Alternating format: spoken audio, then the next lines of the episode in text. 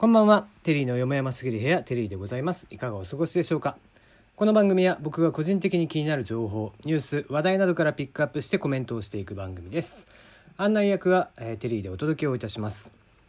なお、えー、ご意見ご感想などはツイッターで紹介をしていますマシュマロ。こちらの方にお送りください。えー、まあなんかメールとかでも結構ですが、まあ、マシュマロももはや意味ないよね、うん、もうマシ質問箱からマシュマロにして一回も来てないっていうね。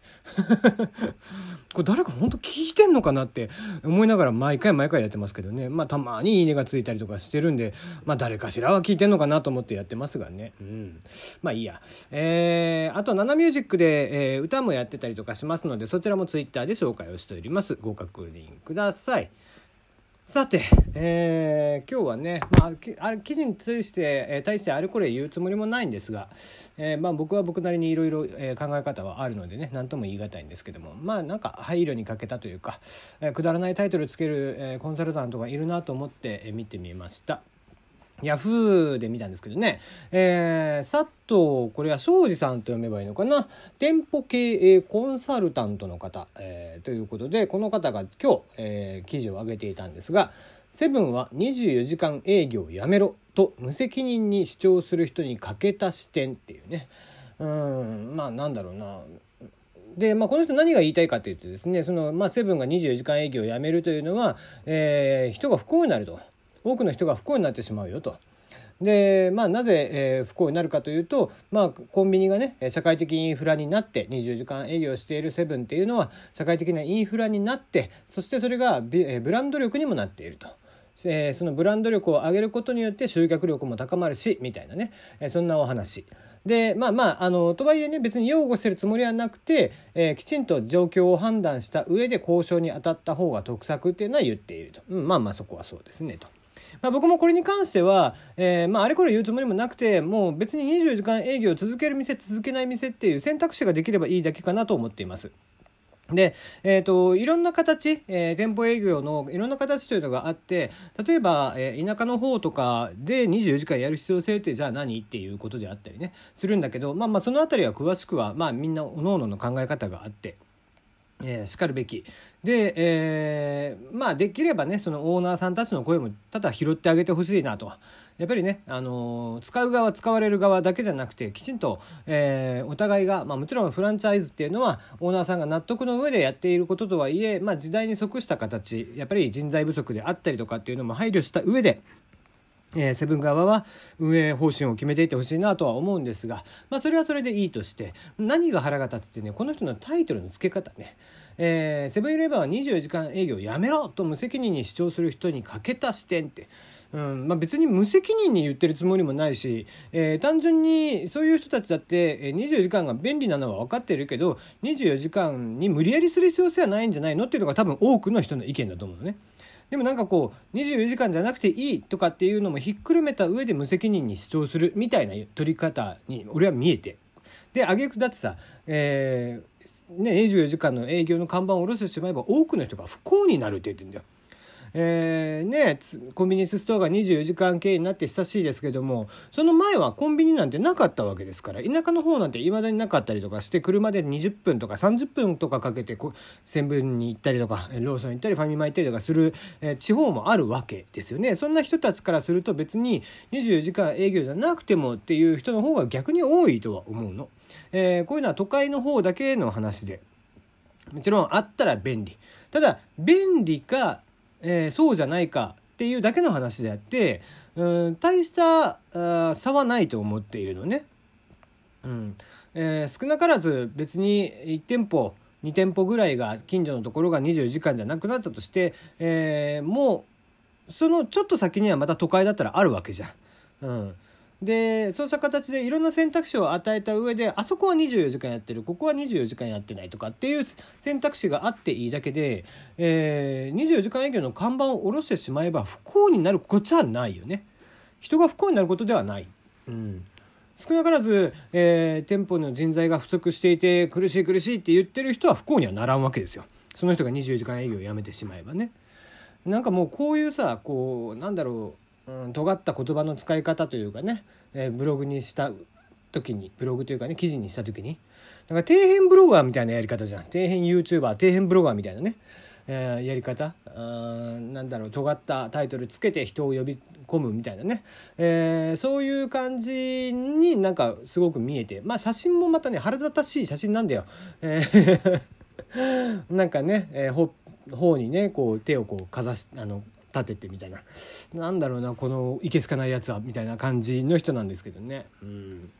まあうんまあコンサルタントなんていうのはそんなもんかなと思ってしまいますよね。は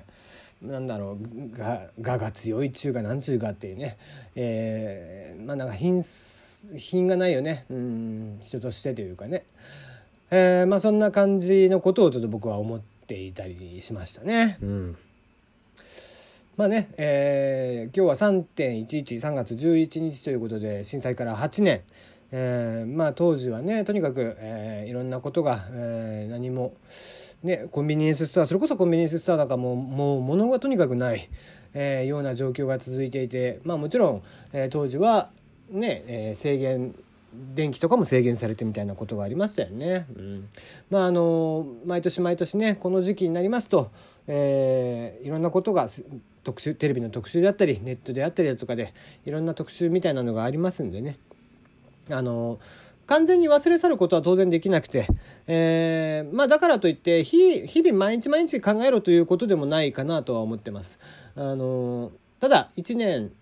通して1年に1回ぐらいはうん、こういう日があって、えー、あの日自分はどうだったのか、えー、それからどういうふうに対策を家でしているのかとか、亡くなられたご家族あのしん、ね、方々の、えー、ことをちょっとお祈りしてみたいな日が1日ぐらいは1日とか1週間ぐらいはね、えー、1年のうちにあってもいいのかなという気はしていますね。まあ、まあ、これに関してももういろんなところで今日語られてると思うので、えー、3.11に関しても、えー、ここまでにしたいなと思います。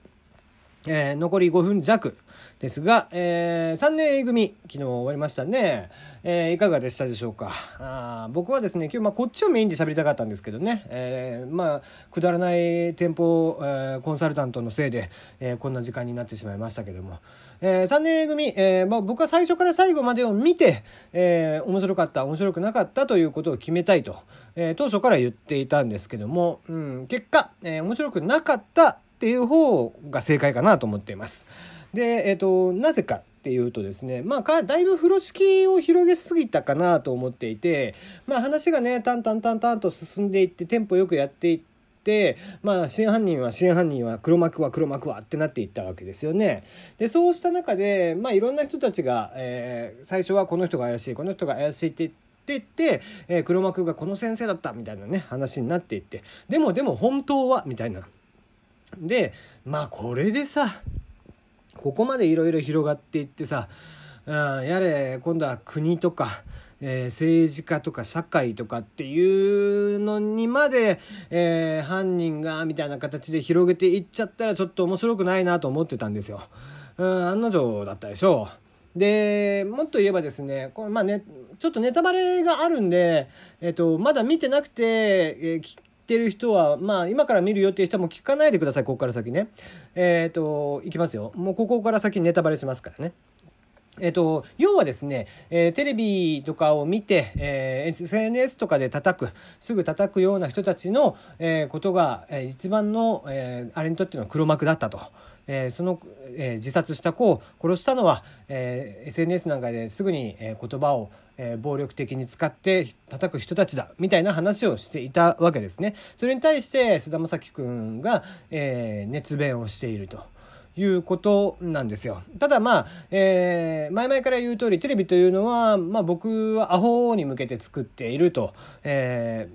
ー、思ってるよね。で、それは別に見てる側がアホとか言うんじゃなくて、テレビマンたちはアホだと思って作っているという話。で、えー、そんなアホの方々に対して、テレビマンが見るアホの方々に対してメッセージを描いたんでね。で、もともとさ、そんなことはみんな気づいてるはずじゃん。社会の、えー、そういう風潮っていうのはもうみんな気づいてて、えー、でも、えー、それをこう言わざるを得ないぐらい今、えー、とにかくちょっとネットの暴力というのが確かに進んでいるというのはわかる。たださ、えー、ほとんどのネットの暴力っていうのは、えーまあ言って個人攻撃されるものっていうのは本当に、えー、一般人が個人攻撃される時って何か悪いことをして特定された時とかで、えー、もちろんそのそれが嘘だったみたいなフェイクニュースだったみたいなのは当然あってそれで犠牲をねあった人もいるんだけど基本的にはマスメディアの方が多いわけですよ。マスメディアが叩かれることが多い。でえーまあ、日テレがねマスメディアという立場であれを言うっていうのは要は自分たちが叩かれることもあるからもうこれ以上叩くのやめてよっていうふうに聞こえたの僕には。でそれはお前らが言うことじゃねえんじゃねえのって思って。で